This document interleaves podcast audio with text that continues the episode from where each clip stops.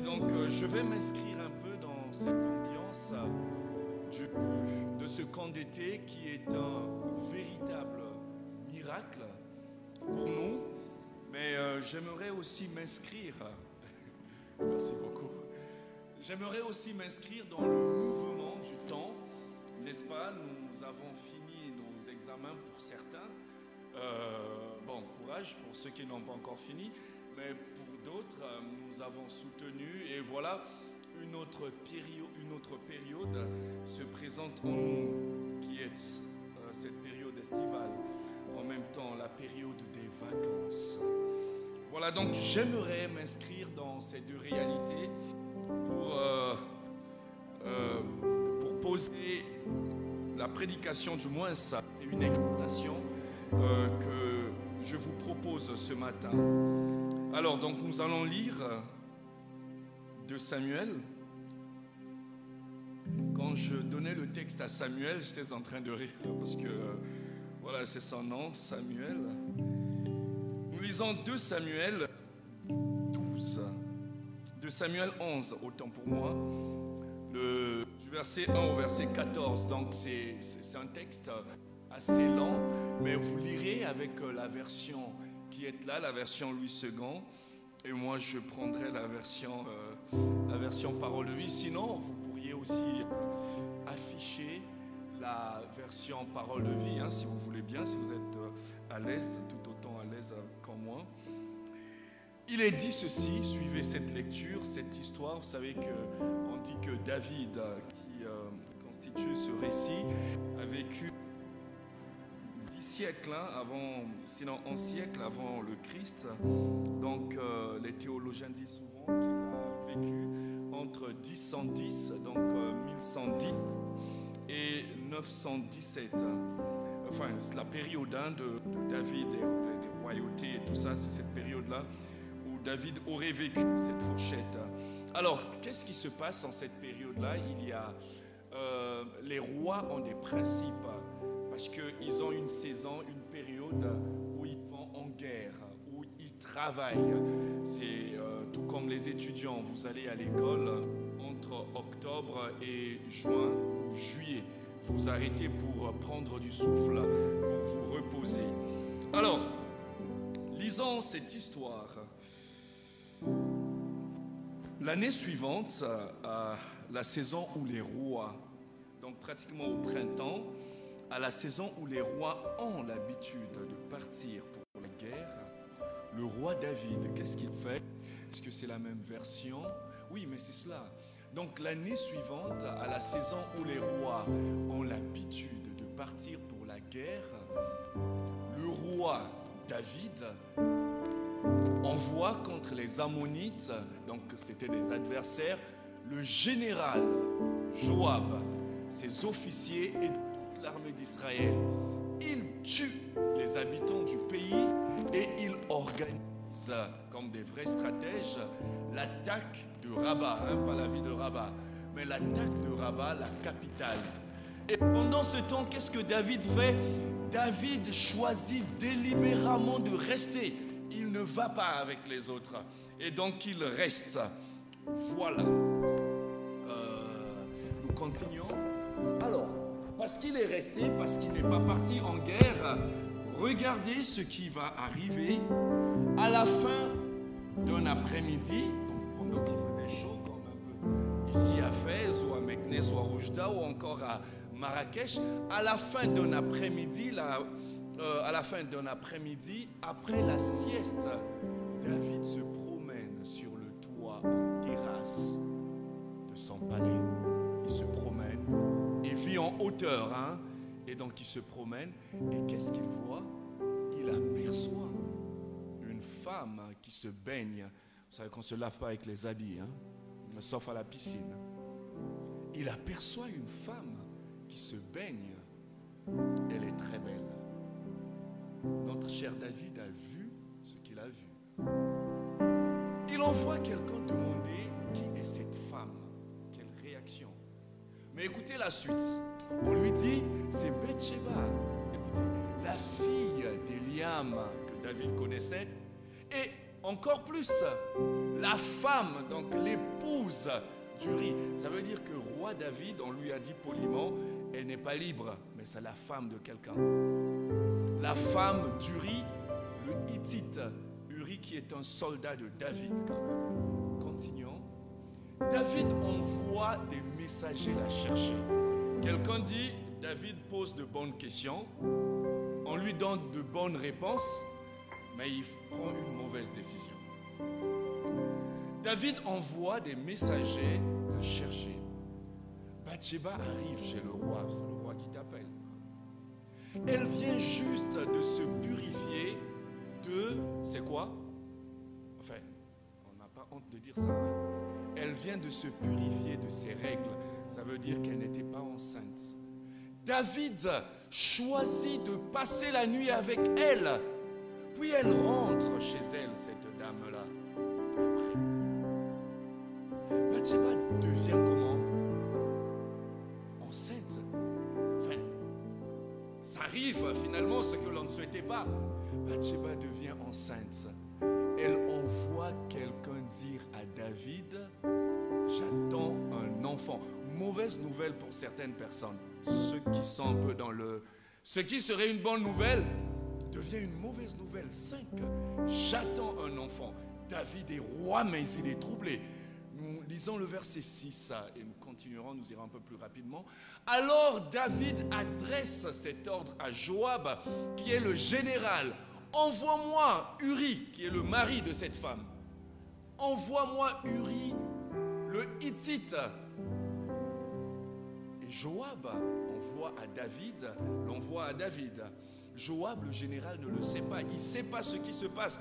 Mais certainement, le roi a besoin de Uri. Mais pourquoi est-ce que le roi aurait besoin de Uri?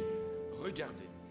Le verset qui suit. Hein, quand Uri arrive devant le roi, David lui demande. Regardez la question de David. Quelle ironie. Comment va Joab? Mais ce n'était pas la question au fond. David venait de parler avec Joab, vous comprenez? Mais David est en train de prévoir des choses. David dit, comment va Joab et l'armée? Comment se passe la guerre?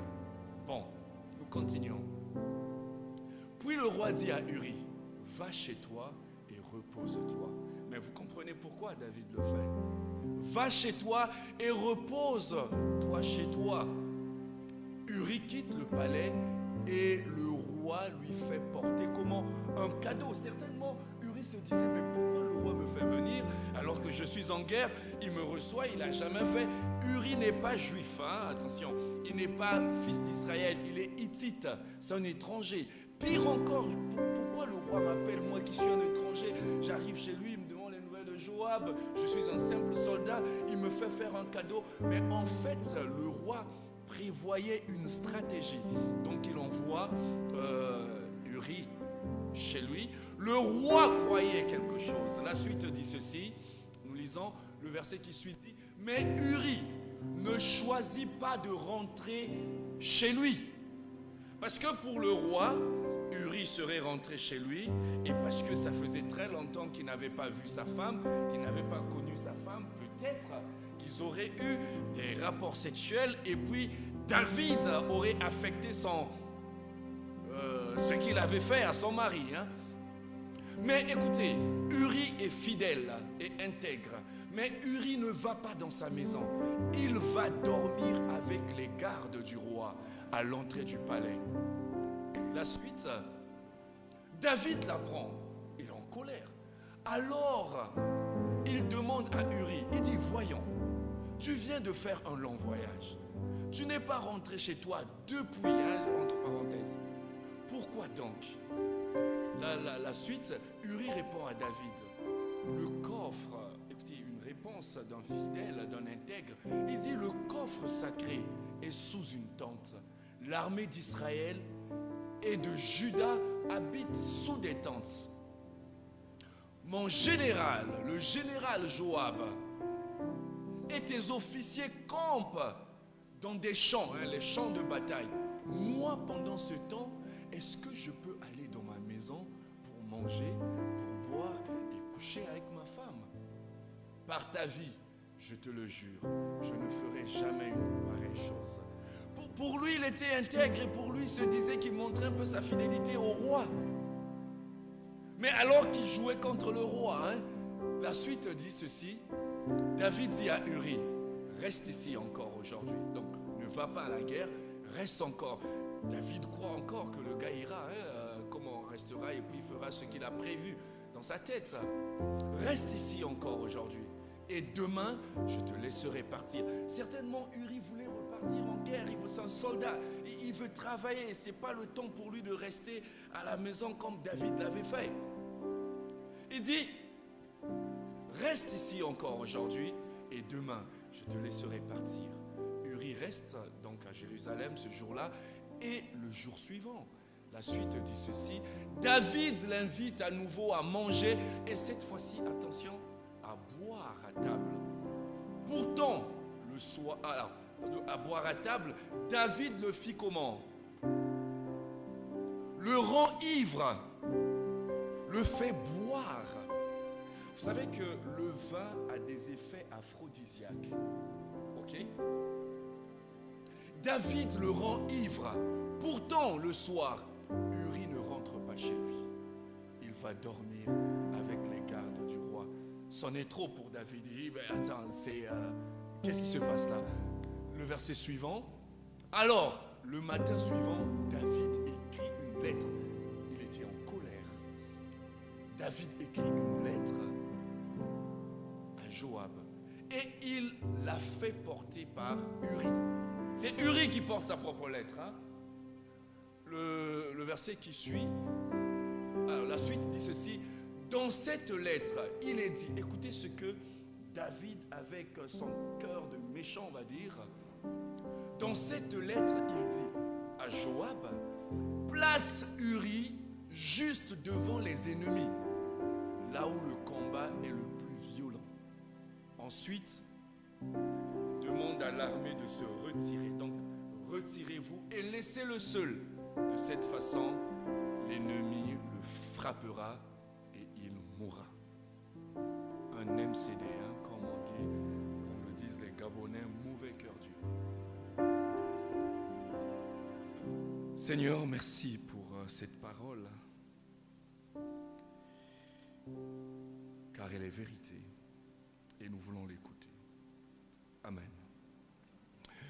Ce, matin, j'ai voulu intituler euh, mon texte, euh, mon, cette petite exhortation, la pause spirituelle.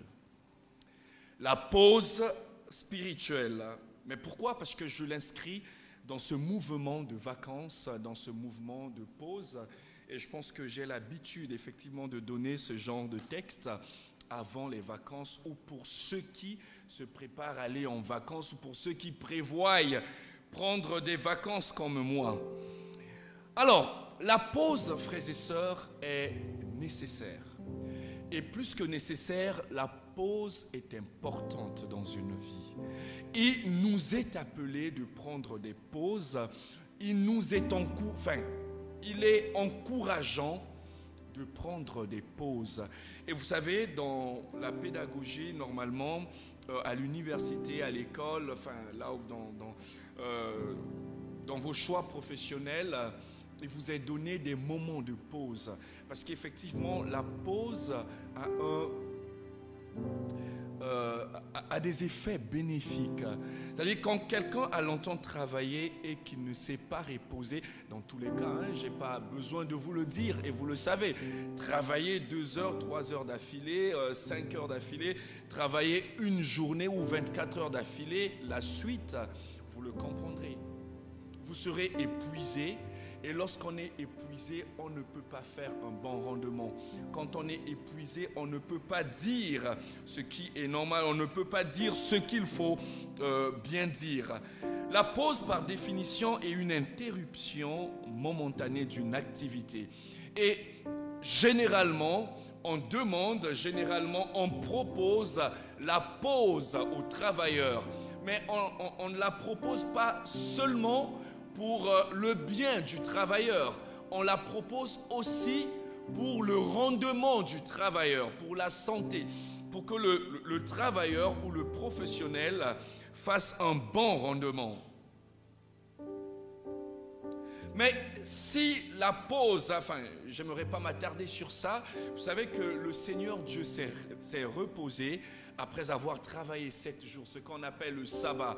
Les, professeurs à l'université ont généralement une année qu'on appelle une année sabbatique, une année où ils doivent revoir les cours, ils doivent se reposer, ils doivent prendre des distances. Et même nous, il nous est donné de prendre une pause voir un peu euh, comment est-ce qu'on a travaillé, comment est-ce qu'on a, euh, on a écrit ces prédications, comment... Et, personnellement, dans l'année, je prends un mois parce que euh, tout au long de l'année, je prêche au moins trois fois. Oui, et deux fois dans ma paroisse et puis une fois ou deux fois ailleurs. Et donc, je suis appelé normalement de me retirer un moment pour revoir, prendre, prendre, des distances avec mon travail, prendre des distances avec euh, mes rédactions, mes articles, ainsi de suite. Et donc nous sommes appelés à prendre une pause pour faire un bilan, mais pour aussi voir comment nous sommes devenus, comment nous évoluons. Hein, je pense que c'est Socrate qui le disait. Socrate disait une vie qui, euh, une vie qui ne s'évalue pas, ne mérite pas d'être vécu. Et donc nous sommes appelés à prendre une pause pour... Euh, c'est important. Mais attention, si la pause physique, si la pause matérielle est nécessaire, est importante, et quand je parle de la pause, je ne dis pas ici de vous détacher de vos commissions, de vous... Je ne... Attention, hein, euh, non, bon, le pasteur a dit qu'il faut pour la bosse, ça faisait fini, on ferme les clés, on ferme l'église et tout ça. Ce n'est pas ce que je dis. Mais la pause, elle est importante. Mais si cette pause, frères et sœurs, sur le plan général, est importante pour reprendre les forces, la pause spirituelle est dangereuse.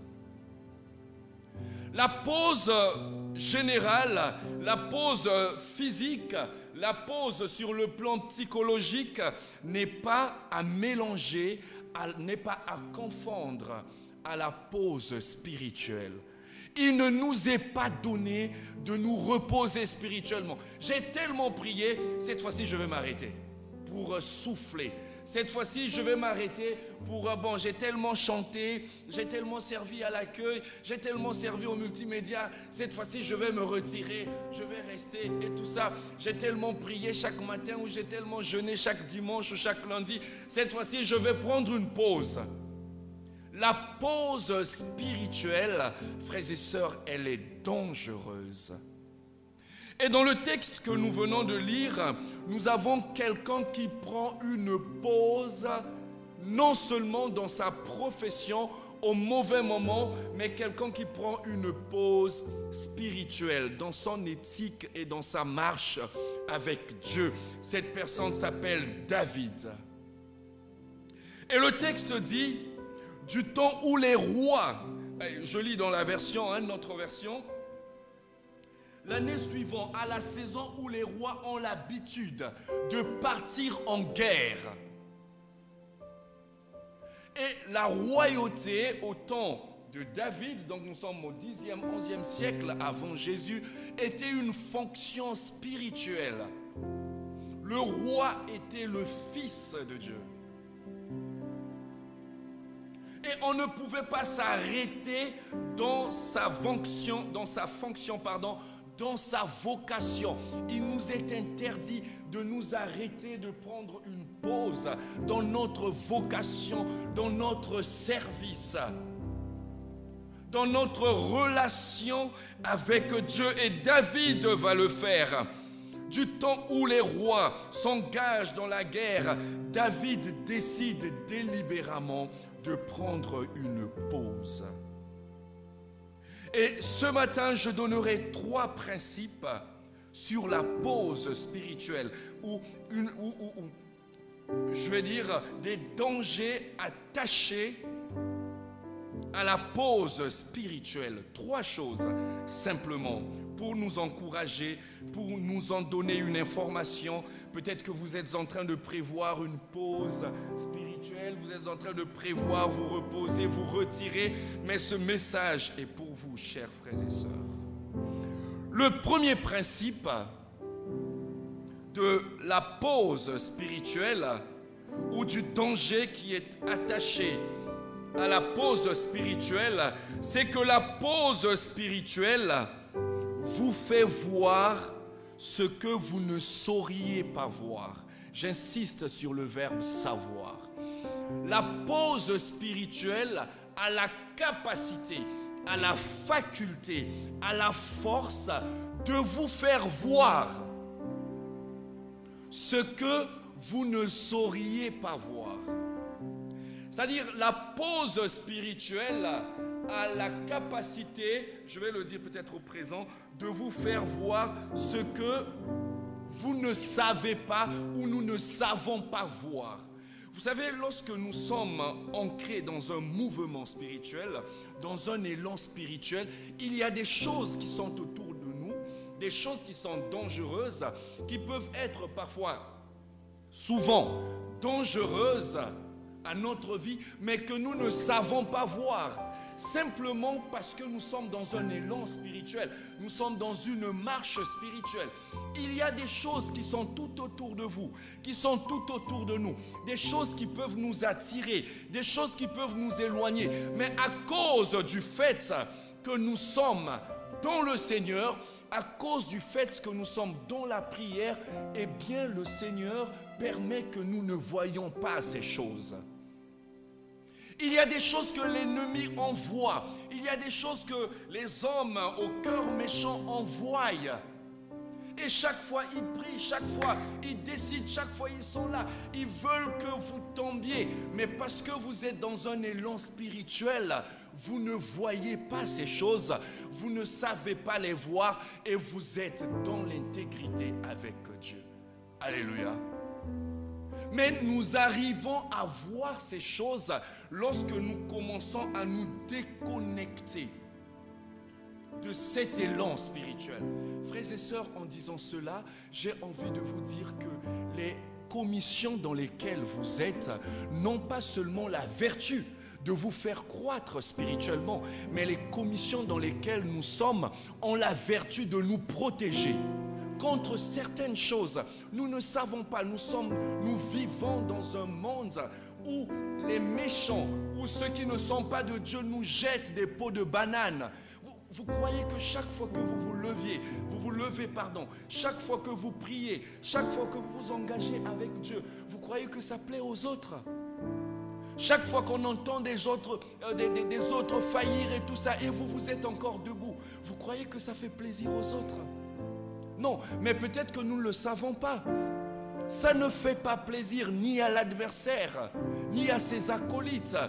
Et nous marchons sur les œufs, chers amis. Dans la foi chrétienne, nous marchons sur les œufs. Sur la vie chrétienne, elle est fragile. Et le, le, diable ne cesse de nous lancer des pots de banane, nous jeter les pots de banane pour que nous glissions. Et l'ennemi le sait. Mais parce que nous sommes en communion parfaite avec Dieu, que nous ne savons pas voir. Nous ne savons pas voir ces choses. Vous savez, entre voir et savoir voir, il y a une différence.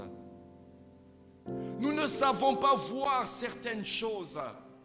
Nous ne savons pas considérer certaines choses. Ce que le monde considère, toi tu ne sais pas le considérer. Et Paul disait, à cause du Christ, je considère ces choses comme de la boue. Mais c'est le Christ qui nous fait considérer ces choses comme de la boue. Tout le monde est en train de faire ce que tout le monde fait. Mais vous, à cause du Christ que vous avez, vous n'avez ni le goût ni le désir pour ces choses. Et les gens s'étonnent. Ils disent, mais tout le monde fait ça. Mais pourquoi vous, vous ne le faites pas? Mais parce que ça, ne vous regarde pas. Ça ne vous, ça ne vous touche pas. Ça ne vous intéresse pas. Et le truc, c'est que vous ne faites pas semblant. C'est normal pour vous de marcher dans l'intégrité. C'est normal pour vous de marcher bonnement. Ça ne vous fait rien. Mais si cela arrive, c'est parce que vous êtes en connexion avec Dieu, parce que nous marchons avec Dieu. Mais à partir du moment où nous décidons de nous déconnecter, la pause spirituelle nous ouvre les yeux et nous voyons ce que nous ne savions pas voir. Nous voyons ce que nous ne ce que nous ne regardons, ce qui ne nous attirait pas. Et nous sommes attirés par ce qui ne nous attirait pas. Mais la chose était là. Vous, vous étiez là. Ça ne vous attirait pas. Ça ne vous interpellait pas. Ce n'est pas qu'on a déplacé la chose. Ce n'est pas qu'on a déplacé le monde. Ce n'est pas qu'on a déplacé toutes ces choses-là. Mais simplement, à cause du fait que vous vous êtes déconnecté, vous voyez ces choses. Chers amis, si David était parti, il n'aurait pas vu cette dame. Si David s'était inscrit dans sa vocation, il n'aurait pas vu Bathsheba. Et peut-être la pauvre Bathsheba se disait que à cette période-là, David serait parti. À cette période-là, le roi est parti. Et Bathsheba se disait, bon, peut-être que, bon, à cette période-là, les portes sont fermées, le roi n'est plus, et on le sait ainsi de suite. Mais David a décidé de rester.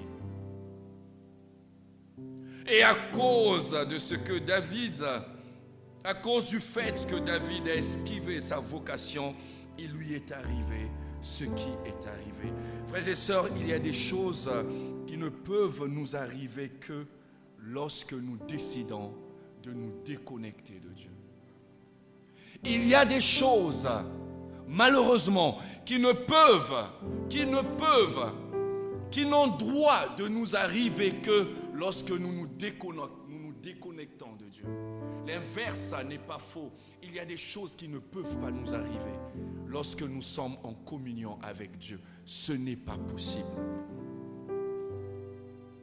Le désir de faire une pause dans Nombre 25, nous l'avions lu, je pense, l'année passée. Je pense que l'année passée, j'ai parlé de Cosby. Dans Nombre 25, ce qui fait que les enfants d'Israël tombent, ce qui fait que les enfants d'Israël connaissent les femmes étrangères, ce qui fait que les enfants d'Israël s'exposent à Cosby, c'était le fait qu'ils avaient fait une pause, qu'ils ont demeuré, qu'ils soient demeurés, pardon, dans la pause, la pause spirituelle. Frères et sœurs, la pause spirituelle vous fera ouvrir des portes que vous n'imaginiez pas, que vous n'imaginiez point. Paul dit ceci dans 1 Corinthe, dans Galates 5, le verset 7. Vous couriez bien, mais qui vous a empêché de courir? Vous, êtes là, marchons bien, euh, nous, travaillons bien dans le Seigneur. Mais qui est en train de vous empêcher de garder cet élan, de garder cette foi? Voilà que les vacances arrivent. Nous, sommes dans un élan spirituel.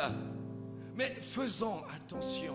Ah bon, j'ai travaillé toute l'année, c'est pour moi le temps maintenant de prendre une pause, c'est pour moi le temps maintenant de...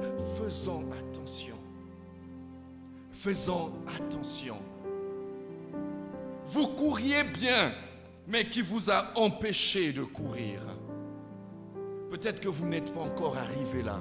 Vous êtes en train de bien courir. Faites attention parce que l'ennemi n'est pas loin. Dans 1 Corinthiens 10, le verset 12, la Bible dit que celui qui est debout prenne garde de tomber. Vous êtes debout aujourd'hui, vous vous tapez la poitrine. Je suis le responsable de l'intercession. Je suis le frère euh, machin ou je suis la sœur un tel. Je parle en langue et tout ça machin. Mais faites attention. Paul le dit que celui qui est debout prenne garde tomber. Le deuxième principe que j'aimerais donner,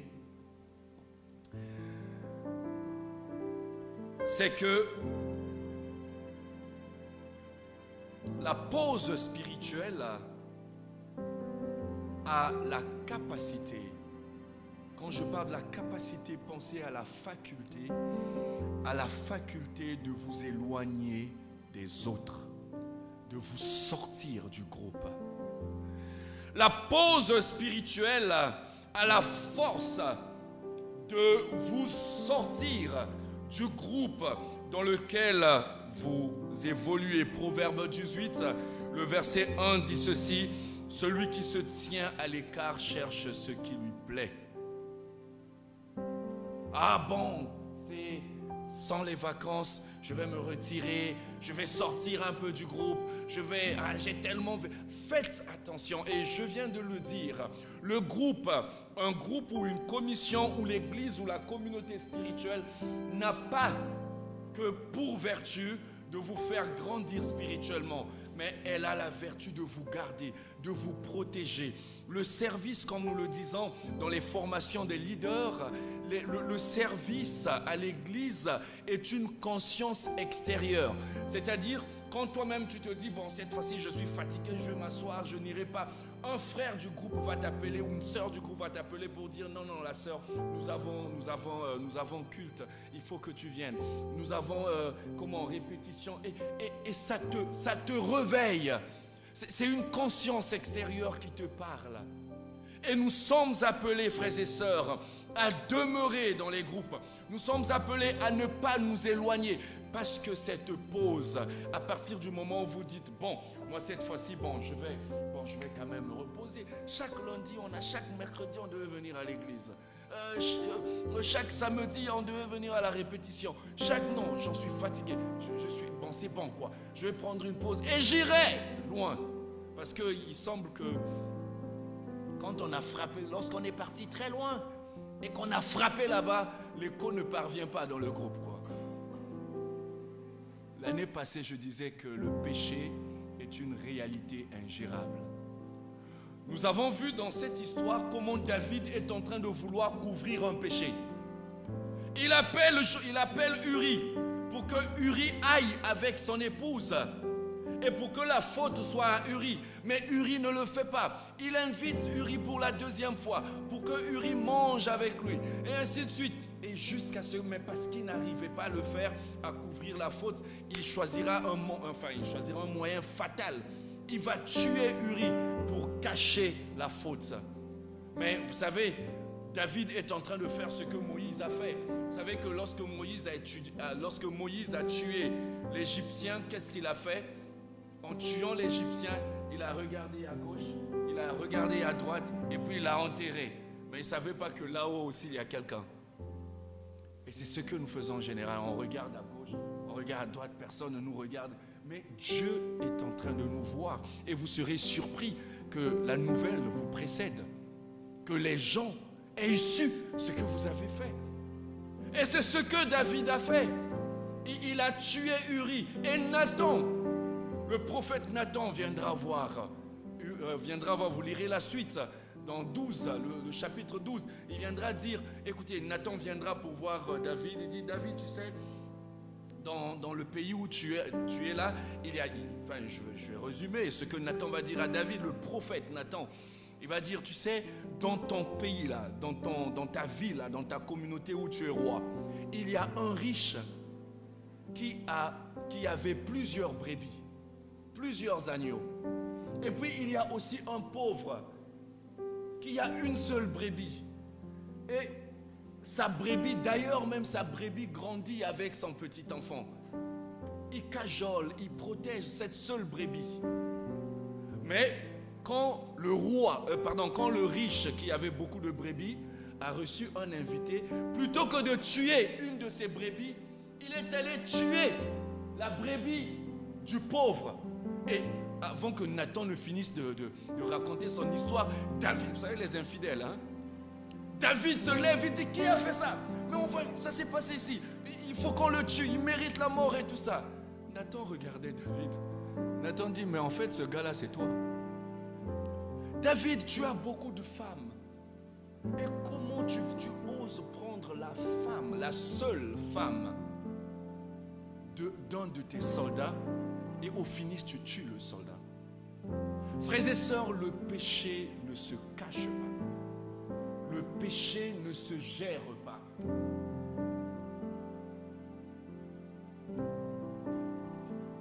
La pause spirituelle vous éloignera des autres.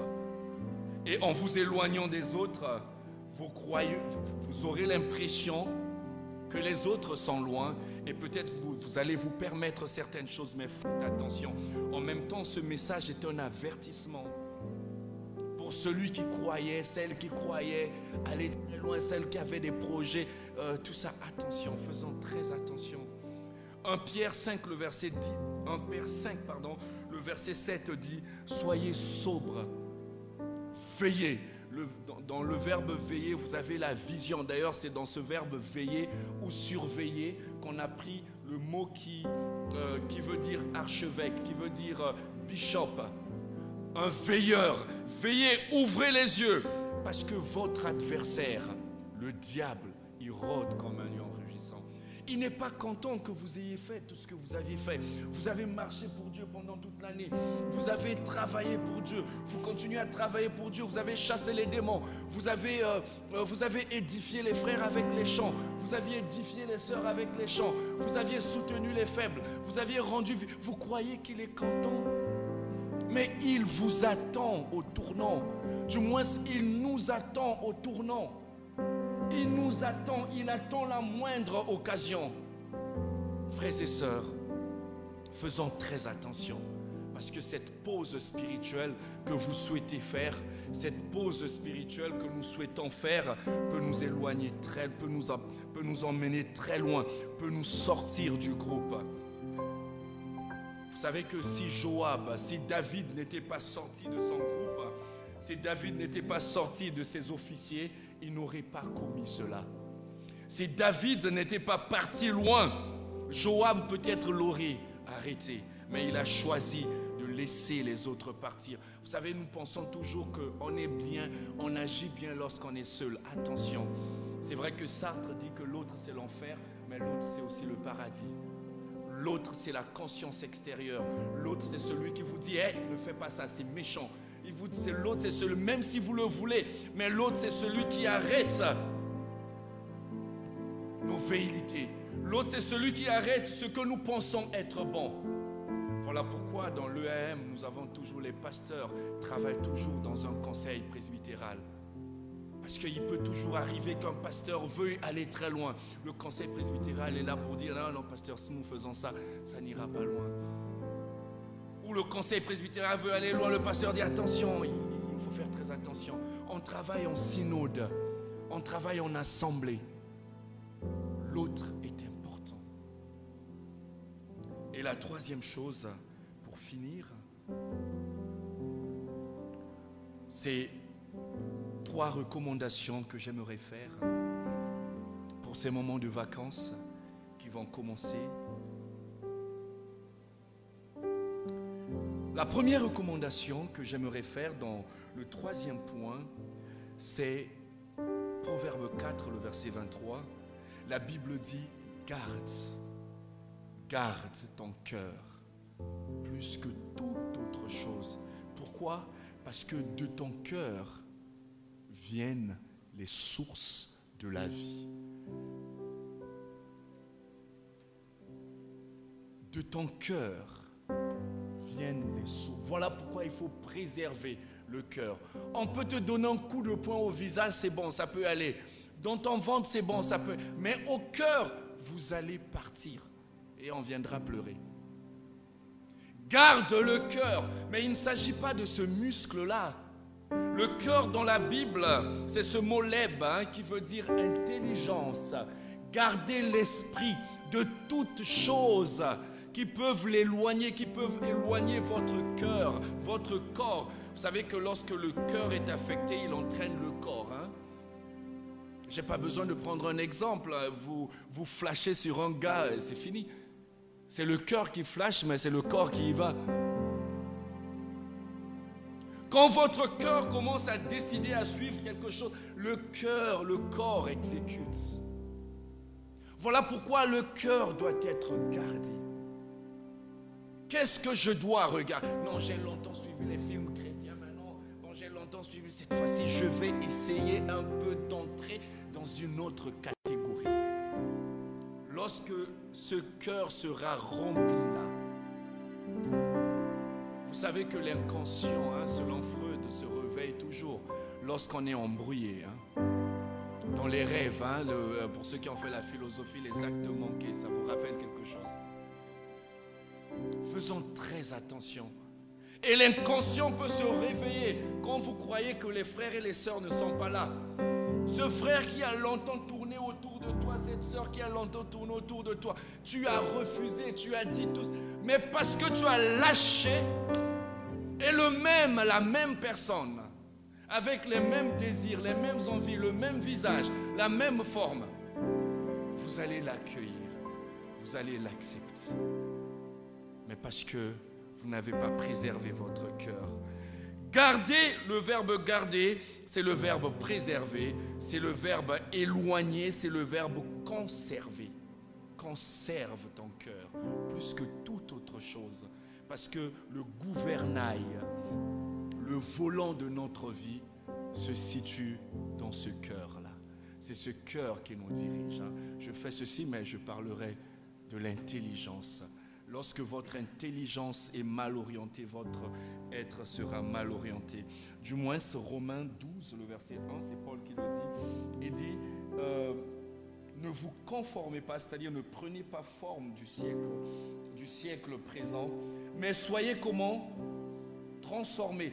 Mais la version originale dit, oui, dit, mais laissez-vous transformer, c'est le passif mais laissez-vous transformer par le renouvellement de quoi? De l'intelligence. Pourquoi? Dans quel but? Mais c'est afin que, c'est ça. C'est le but, la particule afin. Pourquoi renouveler son intelligence? Mais c'est pour que, c'est dans le but que vous soyez capable de discerner. Dans le verbe discerner, vous avez cerné. Le monde est cerné et nous sommes appelés à discerner le monde, à décoder le monde. Discerner, c'est comme démoduler. Hein. Vous savez, vous avez des modems chez vous. Vous avez des petites boîtes qu'on appelle modem.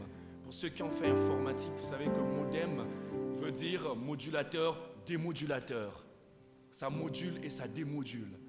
Et nous sommes appelés à démoduler le monde. Mais on ne peut pas démoduler le monde, on ne peut pas discerner le monde si on n'a pas renouvelé cette intelligence. La deuxième chose, la deuxième, recommandation, c'est dans Hébreu 10, le verset 25. Hébreu 10, le verset 25 dit, n'abandonnez pas vos assemblées ne quittez pas vos assemblées. Le texte, euh, la, parole de vie dit, ne quittez pas vos assemblées. C'est le moment, je me rappelle quand je suis encore, euh, euh, enfin, j'étais très étudiant, j'ai fait mes études à Rabat, et pendant les vacances, nous étions un groupe de frères, nous partions vivre, passer nos trois mois à l'église. Bon, Rabat avait, Rabat des, euh, comment il est grand et tout ça. Il y avait des chambres et puis bon, euh, moi j'arrosais les fleurs et puis chacun. On prenait soin de l'église, mais on vivait ensemble et on renforçait la communion fraternelle. Généralement, après les camps d'été, nous rentrions ensemble, nous vivions à l'église, nous nous partageons le petit pain que nous trouvions, euh, le petit lipton et tout ça, mais nous vivions heureux, nous découvrions beaucoup de choses et tout ça. Et après, il y avait des moments de prière, mais on, se régalait, on sortait, on, pique-niquait et tout ça. Enfin, on ne se retrouvait pas pour aller prier chaque fois et tout ça. Mais non, on sortait, on allait au jardin. bref, on vivait notre jeunesse, mais purement, bonnement. Et qui a dit que les, frères et les sœurs ne peuvent pas cohabiter, hein, comme on le dit, non, amitié entre frères et sœurs n'existe pas. C'est très faux, hein. c'est très faux. Et nous avons prouvé cela c'était très faux. Parce que nous sortions ensemble, nous allions pique-niquer, nous avions nos moments, nous travaillions ensemble, nous rentrions, nous prions ensemble et tout ça. Et Dieu se révélait parmi nous. Acte 4, le, acte, acte 2, le verset 42. Comme les disciples, il y a le miracle de l'amour, le miracle de l'unité. Et on sait voir certaines choses et on accompagne l'Église. Ne sortez pas de vos assemblées. Et c'est le moment où il faut profiter de venir, de, de visiter, de se visiter, frères et sœurs, de partager les choses ensemble. Et enfin, surveillons-nous les uns les autres. C'est important de nous surveiller. Moi, c'est ma vie privée. Moi, pourquoi vous, vous n'avez pas de... Parce que si ça si, si ça marche pas chez vous, c'est l'église qui va suer la honte. Ah, dans cette église-là, on connaît les sœurs de cette église-là. Mais c'est une seule sœur qui est partie. Et on mélange tout le monde. La pauvre sœur qui est restée dans son intégrité, qui passe à examiner, on dit, ah, vous, on vous connaît. Faisons très attention. Nous sommes appelés à garder l'honneur de l'Église, à garder l'honneur de la communauté. Surveillons-nous les uns les autres. Frère, depuis un moment, tu ne réagis plus dans le groupe biblique là. Frère, depuis un moment, on ne te voit plus à l'église. Mais bonnement, vous allez, vous n'allez pas en termes spirituels. Toi, tu es devenu moi. Non, non, mais dans, dans, dans, toute la beauté, dans tout... Frère, voilà, on s'encourage et on revient. Il arrive que nous nous fatiguions, c'est vrai. Il arrive parfois que nous nous lassions. Mais c'est très important de nous surveiller. Le verbe surveiller en grec, en français on n'entend pas très bien, c'est le mot épiscopos qui veut dire évêque. Un évêque, c'est un concierge. D'ailleurs, hein, on fait... Euh, on se tape la poitrine avec ce mot bishop. Ça veut dire concierge. Ça veut dire celui qui veille, celui qui surveille. Et nous sommes ces évêques. Nous sommes appelés à nous surveiller les uns les autres. Amen. Est-ce que nous pouvons prier?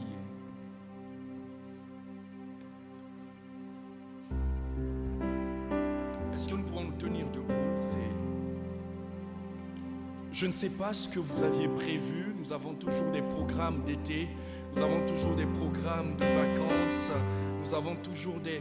Mais s'il est arrivé, si, quelques pensées négatives ont traversé votre esprit, vous commencez à regarder un tel, vous voulez prendre des dispositions pour vous éloigner un peu des frères parce qu'ils vous dérangent un peu dans votre manière d'agir. Parce que voilà, si vous voulez aller, nous allons prier, nous allons demander la force au Seigneur. Nous allons demander à Dieu de nous accompagner. Nous allons demander à Dieu de nous allons consacrer ces moments d'été, ces moments de vacances dans lesquels nous sommes déjà, dire au Seigneur de nous donner, de le connaître davantage, de nous donner, mais de le fréquenter davantage, de nous donner d'être en communion avec lui, mais aussi avec les frères qu'il a mis tout autour de nous, de, de nous libérer, de nous épanouir, mais dans le Seigneur.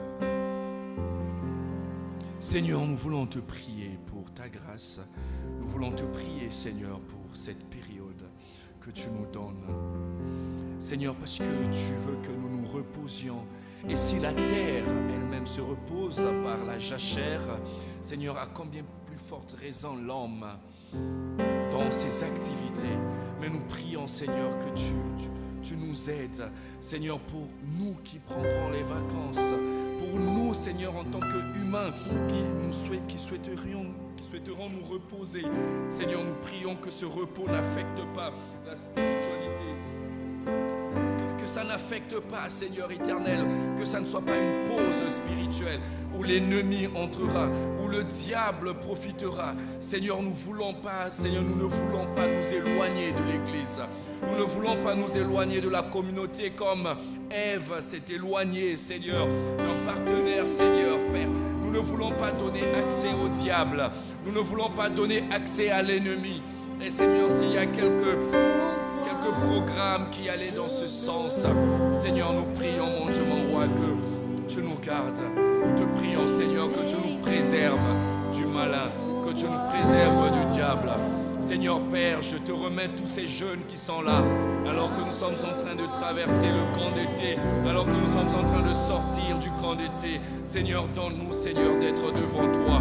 Donne-nous d'être, Seigneur éternel, en communion avec toi. Donne-nous d'être, de vivre notre jeunesse comme il le faut, mais avec toi, de façon christique façon, Seigneur, chrétienne, de façon, Seigneur, éternelle, grâce pour tout ce que tu fais. C'est au nom de Jésus que nous t'élevons cette prière. Amen.